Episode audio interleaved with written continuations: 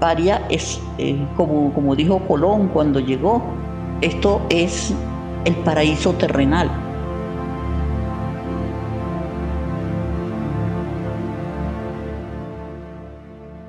Hola Arepanita, yo soy Federico Ortega. Y yo Clavel Rangel. Esta temporada vamos a contarte la historia de los desaparecidos en las costas de Venezuela. Hace dos años relatamos lo que motivó a miles de venezolanos a salir de su país en uno de los momentos más convulsos de nuestra historia reciente y cómo ellos se adaptaron a sus nuevos lugares en el mundo. Hoy te hablaremos de otros migrantes venezolanos, esos que desde 2019 han sido y siguen siendo noticia porque se lanzan en botes al mar Caribe buscando nuevas oportunidades de vida, tratando de vivir de la pobreza, la inseguridad, la persecución política y el crimen organizado. Vienen de todas partes del país para huir por la costa nororiental de Venezuela y allí desaparecen en naufragios masivos o quedan atrapados en redes de trata de personas. Esto es Escape de la Tierra de Gracia, las nuevas balsas del Caribe. Una serie de tres episodios que narra la crisis de refugiados venezolanos a través del puerto pesquero de Guiria, en el estado Sucre. Ha acoquinado la población de Guiria. La gente ha salido, los que pueden se van, los que no soportan, los que no, no pueden, no pueden salir soportan pacientemente, no hay justicia, no hay autoridad. Es como decía mi abuela, es la ley de Bayona. Eh, podemos hablar que es la segunda crisis de refugio más grande del mundo solamente después de la derivada del conflicto armado en Siria. Quería emprender, quería salir porque pensaba en su familia, en su hijo, en su esposa. como todo joven quería progresar.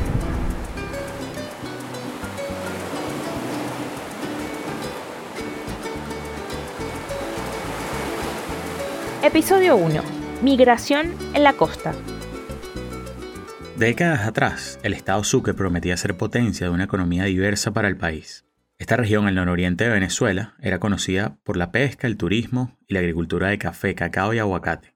Su ubicación estratégica con salida al Océano Atlántico desde el puerto de Guiria facilitaba el intercambio comercial y cultural con islas caribeñas como Martinica, Guadalupe, San Tomás y Trinidad y Tobago. La historia del Estado Sucre inició hace poco más de 500 años cuando el conquistador Cristóbal Colón tocó por primera vez tierras venezolanas. Bautizó este lugar como la Tierra de Gracia, hoy conocida como la Península de Paria.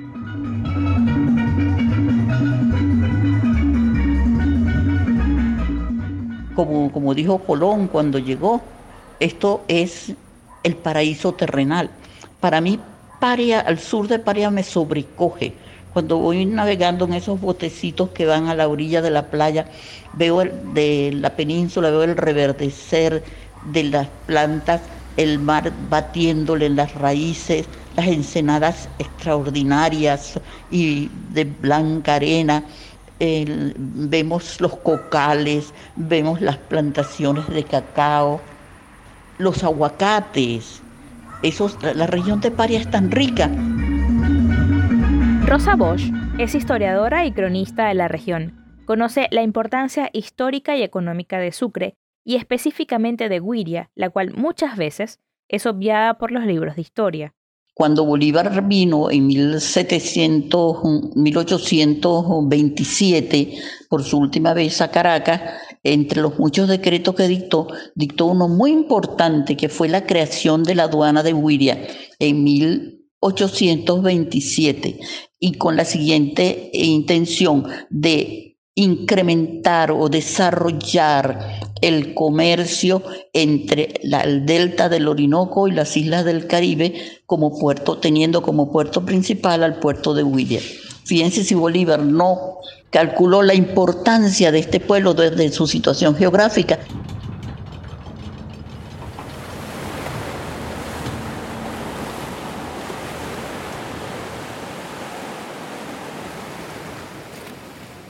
Precisamente algo que vio Bolívar en Guiria fue su ubicación geográfica.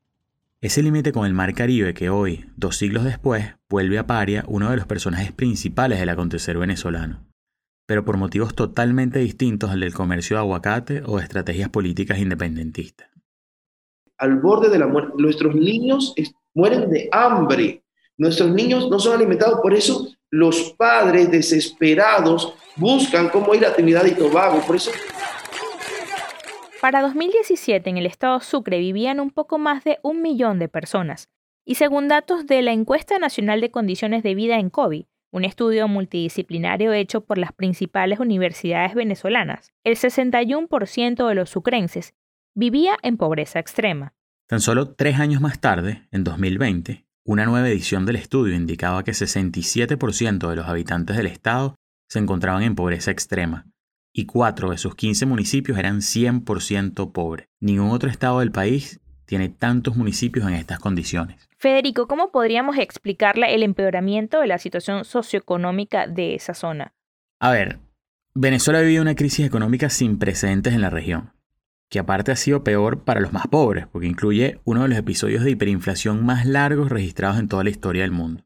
En todo el país, pero especialmente en regiones fuera de la capital, como Sucre, empezaron a escasear alimentos, medicina y en general la capacidad del venezolano promedio de, pagar las cuentas del día a día. Y esta es una de las razones por las que los sucrenses y los venezolanos en general pues comienzan a planear irse del país como sea. Sí, de hecho, el Centro de Derechos Humanos de la Universidad Católica Andrés Bello ha documentado cada una de estas medidas desesperadas para huir de Venezuela, desde los caminantes que salen hacia toda América Latina hasta los balseros víctimas de trata y tráfico de personas. El director del centro, Eduardo Trujillo, resume algunos de los detonantes de estas salidas desesperadas. En cuanto a las causas estructurales, em, las grandes causas estructurales de la migración forzada venezolana es la falta de acceso a alimentos, la falta de acceso a medicamentos, la depauperada infraestructura eh, en términos generales que hay en Venezuela y una economía muy maltrecha que hace que las personas con su trabajo diario no tengan la capacidad de sostenerse a sí mismos ni tampoco a los familiares que dependan de ellos. Es porque simplemente el poder adquisitivo del venezolano no da para poder comprar una lata de atún o una lata de sardina que tiene precio en dólares de un dólar, de dos dólares, lo cual se hace prácticamente imposible en un sueldo que no llega ni siquiera a un dólar al mes. Escuchan a José Antonio García, líder de la central obrera Únete. En el pasado, una organización sindical aliada de Chávez, y hoy una organización disidente que defiende los derechos de los trabajadores en Venezuela. Y eh, específicamente desde el año 2014 en adelante, donde empieza a acentuarse la inflación y entramos a el periodo hiperinflacionario, a cambios de manera estructural, sobre todo en materia de empleo. La política de expropiaciones, nacionalizaciones y otros cambios de propiedad de empresas eh, llevó a que en el estado Sucre particularmente el sector privado haya perdido mm, procesadoras y enlatadoras de pescado, eh, centrales azucareros, salinas, un complejo metalúrgico, entre otros. Adicional a esto, las políticas de control de cambio, de precios, las diversas regulaciones en materia tributaria y laboral, la inseguridad y a lo que se ha sumado últimamente la falta de combustible y por supuesto la pandemia, ha originado eh, cierre de empresas y, por supuesto una caída en la, en la actividad económica importante. Recordemos que una de las banderas del difunto presidente Hugo Chávez fueron esas estatizaciones, una estrategia que arruinó el aparato productivo del país, como explica el economista César Yegres. César ha mantenido su mirada en la zona como profesor de la Escuela de Ciencias Sociales del núcleo Sucre de la Universidad de Oriente, una de las universidades más importantes de la región. Los estudios que ha desarrollado concuerdan con lo que los habitantes y líderes obreros como José García denuncian. En cuanto a la contribución del Estado Sucre a la producción económica nacional, eh, tenemos que su aporte del Producto Interno Bruto Nacional es de apenas el 3%. Y se estima que en los últimos tres años eh, ha habido una caída de cerca del 60% en su generación de, bienes y servicios.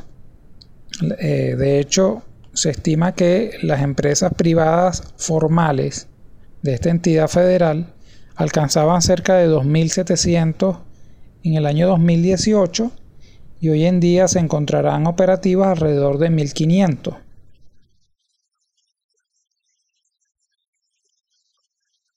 Una vez uno de los países más ricos de América Latina, ahora sumergido en un caos económico y político. Me robaron, me quitaron los dos celulares. El tipo me señaló y me dijo dos veces, cállate, cállate.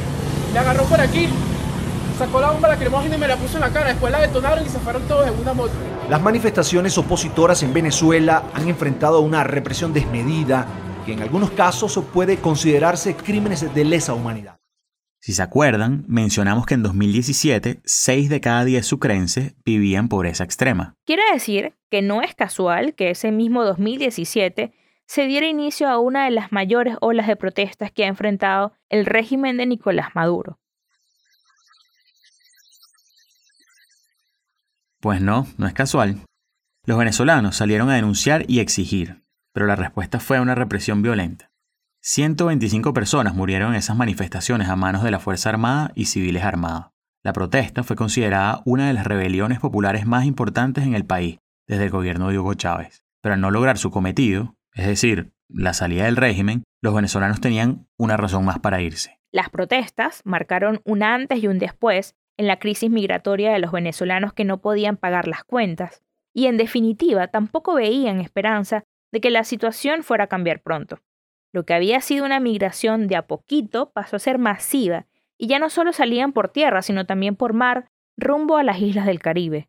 Ahora, en la versión oficial del gobierno, los venezolanos salen por el Caribe porque son atraídos por falsas promesas de un futuro mejor en otros países.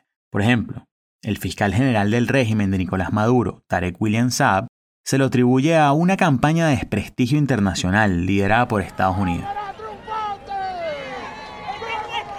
Las dificultades provocadas por las medidas coercitivas aplicadas contra nuestro país también han llevado a muchas personas de la zona a querer migrar hacia Trinidad.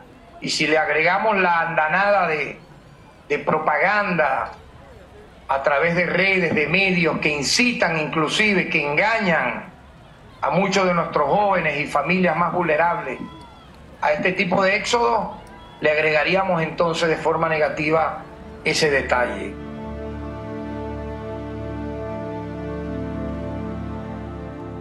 Según datos de la Agencia de las Naciones Unidas para los Refugiados ACNUR, para junio de 2020 se contabilizaron 5.400.000 venezolanos que habían salido del país escapando de la crisis social y económica. Unos migraron al sector de la actividad informal, otros simplemente entraron a ser desempleados y un tercer grupo manifestó al ver que aparcaba todo el territorio nacional, decidió trascender e irse fuera del país a otros territorios como los miles que tenemos ahorita en, de aquí del estado Sucre, que tenemos allá en Trinidad y Tobago. Esto no tiene precedente en la región, en la crisis migrante y refugiados más grande de la historia de América Latina y el Caribe. Los venezolanos somos hoy por hoy la población más desplazada del planeta sin haber padecido una guerra convencional ni, ni una catástrofe natural. Eh, y solo Siria, este, que ha padecido una guerra por nueve años, tiene más refugiados que eh, Venezuela. David Smolansky, comisionado del secretario general de la Organización de Estados Americanos para la Crisis de Migrantes y Refugiados Venezolanos, afirma que se le ha hecho seguimiento al drama de los desplazados por lo menos desde 2015 y que son seis los países de América del Sur con mayor cantidad de venezolanos en todo el mundo siendo Colombia el primero con aproximadamente 1.800.000 compatriotas.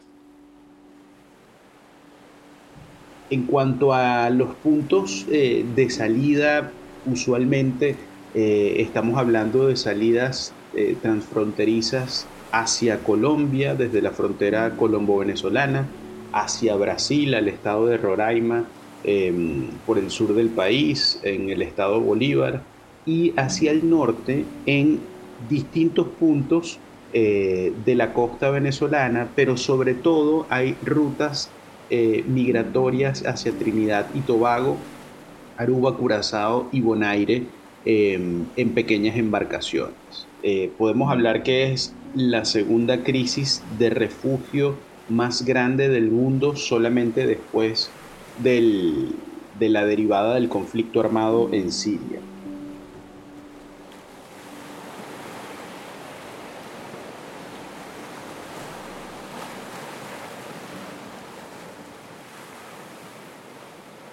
Hay 160 mil refugiados venezolanos entre Curazao, Aruba, Guyana, Trinidad y Tobago y República eh, Dominicana. Eso supera, por ejemplo, el total de la población de cuatro países del Caribe.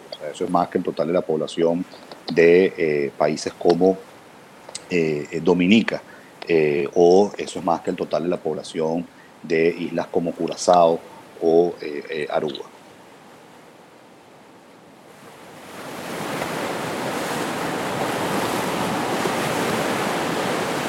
Entonces, la relación con estas islas del Caribe es estrecha.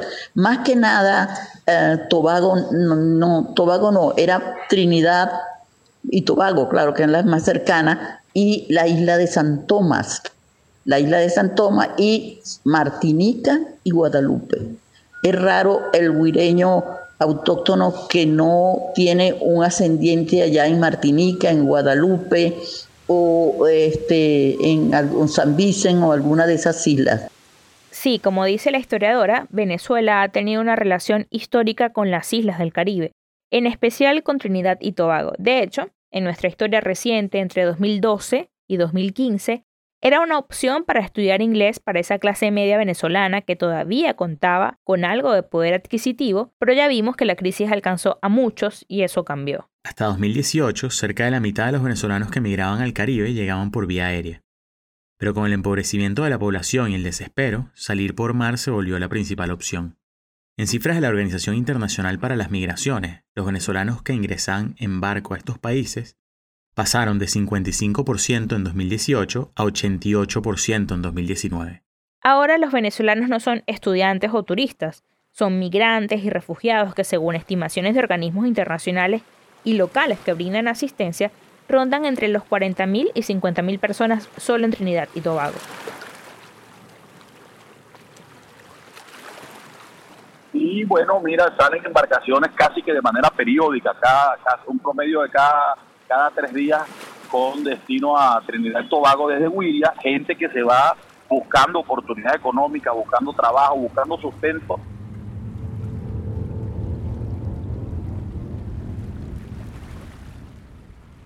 Hasta este punto de la historia, les hemos contado de una región muy privilegiada en cuanto a recursos, pero que debido a una serie de decisiones que fueron empobreciendo el país, pues llegó a un punto de colapso, cayendo en una profunda crisis económica y política.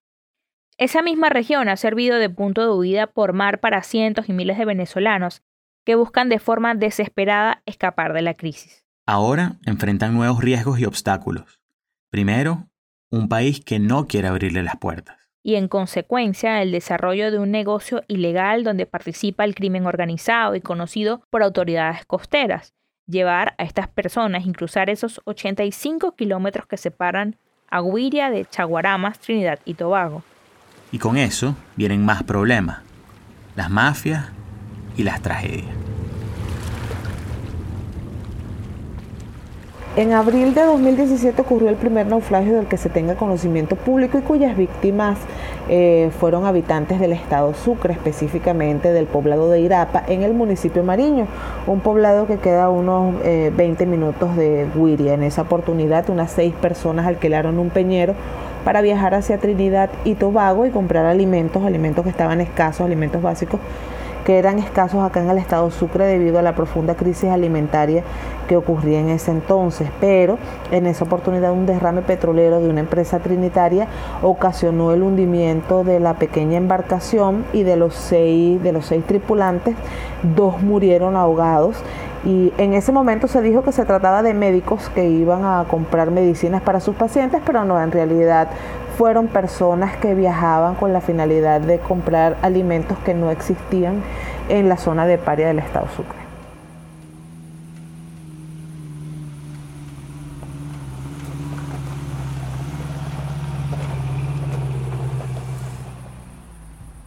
Nairobi Rodríguez es una periodista oriunda del estado Sucre que ha cubierto de primera mano la crisis en su estado.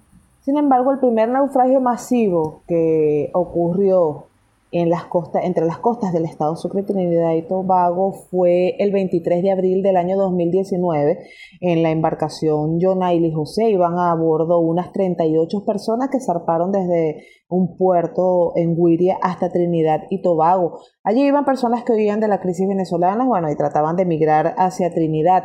Eh, en este caso también iba una gran cantidad de, jóvenes que iban a ser traficadas también para ser prostituidas en Trinidad y de esto dieron testimonio algunas sobrevivientes posteriormente. Y es que ya desde el año 2016 los habitantes de los municipios Valdés y Mariño, los poblados de Guiria y Irapa, que son los principales en la zona de Paria, reportaban algunos naufragios menores y desapariciones en alta mar de personas que viajaban hacia Trinidad y Tobago, pero en ese entonces eh, no se tenía conocimiento ante los medios de comunicación de esta situación.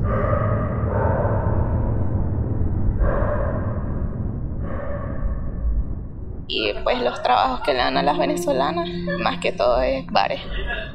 Una vez a la semana me preguntan que cuánto cobro. Es un área desasistida.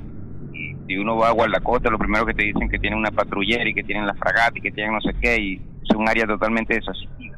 Entonces la primera irregularidad que hay, hay un entramado de corrupción en Guiria donde está involucrada la Capitanía de Puerto, donde está involucrado el comando de guardacosta, quienes son los encargados del resguardo de la zona costera venezolana y limítrofe con Trinidad y Tobago, y por supuesto donde están involucrados algunos otros funcionarios de otros cuerpos de seguridad.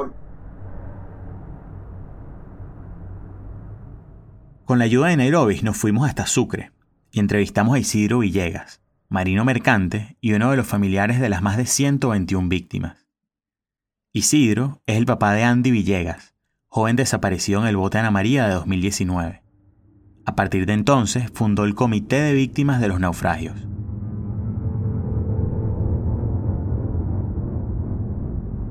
La juventud, pues no tenía futuro aquí en el país y quería emprender, quería salir, pensaba en su familia, en su hijo, en su esposa como todo joven, quería progresar.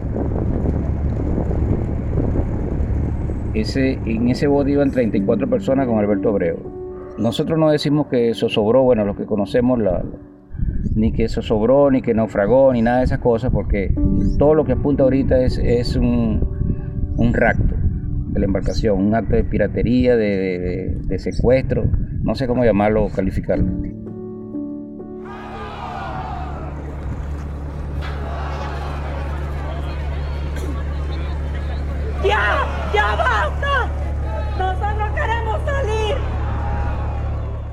Si mezcla el desespero por salir con el contexto de un Estado que empieza a ser fallido y sumas los intereses comerciales, tienes como resultado que quienes toman el control de la frontera entre Wiria y Trinidad y Tobago son las mafias. Así, nace un negocio oscuro que sigue creciendo y hoy es un secreto a voces en la zona. Continúan los artes ilegales en los ojos con la complicidad de autoridades civiles y militares desde el puerto de Huiria. Han habido algunas detenciones, pero no están presos todos los responsables involucrados en esta mafia. Sigue operando esta mafia de trata de personas, siguen secuestrando, sobre todo muchachas, incluso menores de edad, para ser vendidas a Trinidad y a otras islas del Caribe y ser explotadas sexualmente en Trinidad, con complicidad, debo yo decirlo, del gobierno trinitario que nada ha hecho. Robert Alcalá, diputado de la perseguida Asamblea Nacional de 2015, y familiares de desaparecidos como Isidro, han denunciado la existencia de una mafia de trata de personas en la costa de Huiria por lo menos desde 2019, pero no es hasta finales de 2020 que el régimen de Maduro reconoce la existencia de estas redes. Es una ruta muy demandada, muy utilizada por la vía que he mencionado. Antes esa ruta se hacía por ferry, pero al dejar de trabajar este, la ruta ha sido tomada. Y aquí voy a, entrar a, a explicar algunos elementos de convicción de carácter penal. Ha sido tomada por mafias que se dedican al tráfico ilegal de migrantes, incluso a la trata de personas. Pero recuerden, según el Estado venezolano, este éxodo es consecuencia de la propaganda y no del 67% que vive en pobreza extrema o de las dificultades que significa vivir en una crisis humanitaria compleja. Si no hay empleo, no hay trabajo, el lámpara te lleva, te lleva sobrado, la corrupción de la policía, de la guardia, todo aquí es, duro, es duro. El ciudadano honesto, honesto no puede vivir. Porque aquí en Huira todo es mafia, todo es trampa, todo es Y para tu medio sobrevivir, lamentablemente tienes que hacer cualquier vuelta, como dicen ahorita los malandros. Según la ONU, una crisis humanitaria suele ser el resultado de una combinación de inestabilidad política, conflictos y violencia, desigualdades sociales y una pobreza subyacente. Las emergencias complejas son fundamentalmente de carácter político, dice la ONU, y pueden hacer mella en la estabilidad cultural, civil, política y económica de las sociedades. Y aunque Venezuela y Guiria reúnen todos estos requisitos, la atención de esta emergencia no parece ser la prioridad de las autoridades de la zona. Hay muchos intereses en que nada de esto se sepa. Guiria se volvió un territorio hostil para la cobertura periodística, no tan solo por los problemas internos que existen en el Estado en cuanto a infraestructura y servicios como la falta de Internet o los constantes apagones, eh, la falta de agua potable, las dificultades para conseguir gasolina y trasladarse hasta el sitio que queda a unas mm, cinco horas en carretera desde Cumaná, que es la capital, sino también para ir hasta allá a dar cobertura a esta crisis migratoria, porque es un territorio principalmente controlado por bandas delictivas, por mafias, por todo tipo de mafias de contrabando, tanto de drogas como licores, alimentos, material estratégico. Y al ver personas extrañas, pues se encienden las alarmas en el, en el pueblo. Nairobi nos cuenta que la población tiene mucho miedo de ofrecer declaraciones a la prensa por las amenazas que enfrentan, y que el sacerdote Luis Fernández se ha convertido en una de las pocas voces que denuncia. Desde su parroquia brinda apoyo a familiares de estos desaparecidos el padre Luis califica cada caso de desaparecidos como cold case o casos congelados. Ahora, si, vemos lo que pasó en el último caso de los desaparecidos, no hubo nada. No hubo un día de duelo, un decreto de un día de duelo.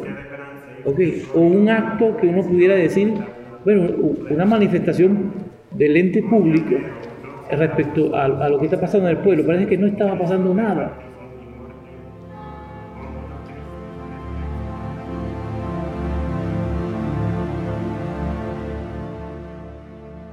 Este, irse, hoy por hoy, irse para, para, para Trinidad, desde cualquier parte de la península de Paria, es riesgoso. Es muy riesgoso. El deterioro generalizado de un país entero y el empobrecimiento continuado de sus habitantes ha empujado a los venezolanos a huir de casa. Aunque eso signifique optar por un bote que carece de medidas mínimas de seguridad para emprender un viaje a tierras trinitarias. De estos riesgos y negocios de los cuales son víctimas los refugiados que salen de Wiria, hablaremos en nuestro siguiente capítulo, El mar como vía de escape.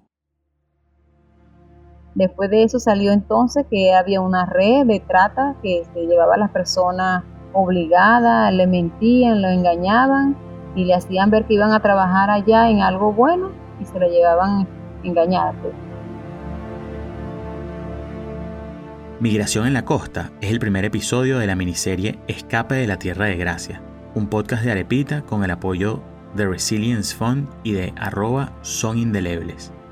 En diciembre de 2020, unas 40 organizaciones no gubernamentales suscribieron un comunicado para solidarizarse con los habitantes de Guiria ante la migración forzada y las desapariciones recientes. Una de estas organizaciones, Provea, apoya jurídicamente y concientiza a sectores vulnerables de violaciones de derechos humanos en Venezuela. Para colaborar con ellos, los voluntarios pueden ponerse en contacto con la organización a través de los números descritos en su página web www.provea.org y así formar parte de su red de colaboradores y activistas. Producción general, Federico Ortega. Clavel Rangel coordinó la realización Reportería de Nairobi Rodríguez, Verónica Bastardo y Gabriela Navarro. Guiones de Verónica Bastardo y Leonel Hernández. Montaje y postproducción de Iván Simonovis Pertíñez. Y narración de Clavel Rangel y Federico Ortega.